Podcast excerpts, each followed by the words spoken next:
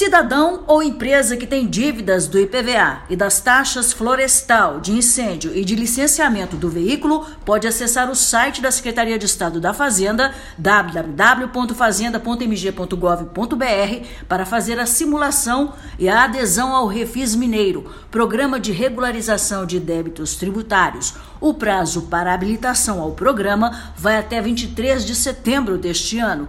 O superintendente do Crédito e Cobrança da Receita Estadual, Leonardo Guerra Ribeiro, explica as vantagens. Os descontos previstos para pagamento das taxas alcançadas pelo Refis, quais são?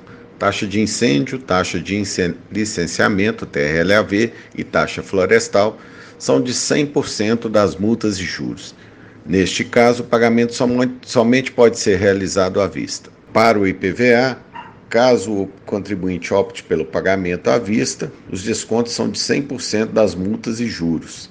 Caso ele opte pelo parcelamento, que neste caso o prazo máximo é de seis parcelas, observado o valor de mínimo de 200 reais por parcela, os descontos são de 50% das multas e juros. Todas as informações sobre o Refis Mineiro e as condições de adesão estão disponíveis no site da Secretaria da Fazenda, www.fazenda.mg.gov.br, abas IPVA e taxas. Da Agência Minas, Sônia Neri.